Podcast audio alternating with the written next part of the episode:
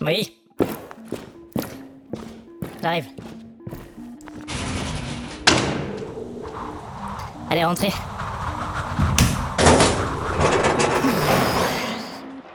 Allez, venez, suivez-moi. Bienvenue dans le bunker d'Icar. J'imagine que vous avez quelques questions si vous êtes là. Alors aujourd'hui, je vous propose de parler de de de de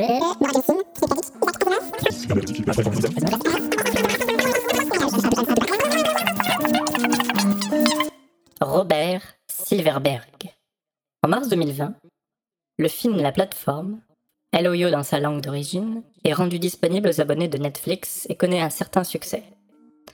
Le film décrit une sorte de prison verticale dans laquelle des gens sont enfermés deux par deux dans une pièce de quelques mètres carrés et au milieu de laquelle un trou permet la circulation de haut en bas d'une table, la plateforme, sur laquelle se trouve un repas. Si le repas est copieux dans les étages du sommet, les habitants des niveaux les plus bas n'obtiennent généralement que des restes.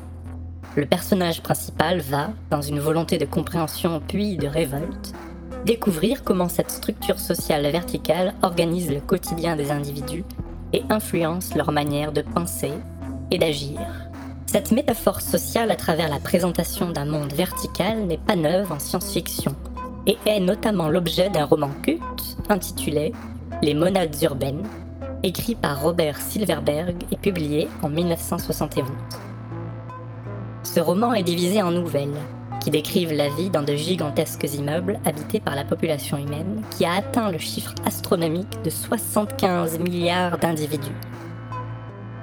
La structure de la société se fait donc verticalement, les castes dirigeantes occupant les étages supérieurs, les castes ouvrières celles du bas, et le reste les étages intermédiaires. Cette société est du reste organisée autour de lois strictes destinées à encourager la reproduction des individus, avec notamment une interdiction totale de refuser un rapport sexuel à quiconque, et la notion que la vie privée est un frein au bon fonctionnement de la communauté et qu'elle doit être muselée.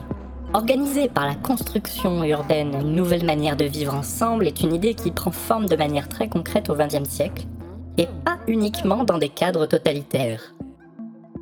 En effet, les tours des monades urbaines, abritant des milliers de gens, 881 000 pour la monade 116 où se déroule la majorité du roman, ne sont pas sans rappeler un projet d'urbanisme appelé Plan voisin, développé entre 1922 et 1925 par Le Corbusier, et dans lequel il prévoyait d'installer sur Paris un immense complexe de 24 tours pouvant abriter jusqu'à 500 000 habitants chacune.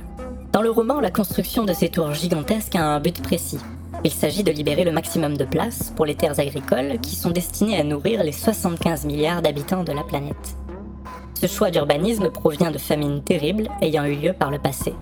La notion de surpopulation, qui a pu inquiéter les penseurs entre le XVIIIe et le XXIe siècle dans notre monde, n'a plus d'importance pour les personnages du roman, qui pour la plupart pensent avoir trouvé la solution dans cette organisation sociale. Mais ce qui apparaît à première vue comme une utopie montre vite ses limites. Le roman Les monades urbaines est tout à la fois une anticipation et un commentaire sur l'époque à laquelle il a été écrit. Et il possède cette qualité de fonctionner comme un miroir pour le lecteur. Un des personnages, un historien spécialiste du XXe siècle, émet l'idée que ceux qui sont satisfaits de ce mode de vie représentent une nouvelle espèce d'être humain.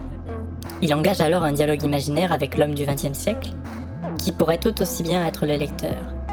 Laquelle des deux sociétés est la plus stable?